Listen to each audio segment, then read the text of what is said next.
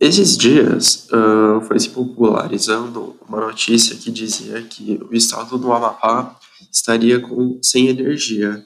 E realmente foi comprovada, e a notícia é verdade. Segundo o G1 do Amapá, a crise do abastecimento de energia começava no, na noite do dia 3 de novembro, após um incêndio atingir a principal subestação do estado. Assim, todos os habitantes ficaram totalmente sem eletricidade até sábado de dia 7, quando foi começou um rodízio de energia.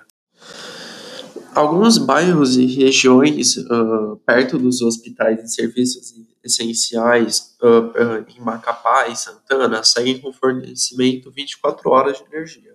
Já em outras regiões onde houve a queda de energia, o fornecimento é diferente e fica alternando entre dias ímpares e pares.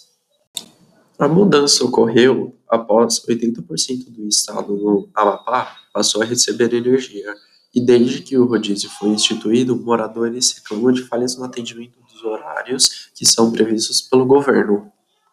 Mesmo com as reclamações do não cumprimento do cronograma do rodízio, nesta quinta-feira, alguns moradores de bairros da Zona Sul e também da Zona Norte de São Paulo relataram que não tinham energia em casa desde a quarta-feira também, o que é preocupante.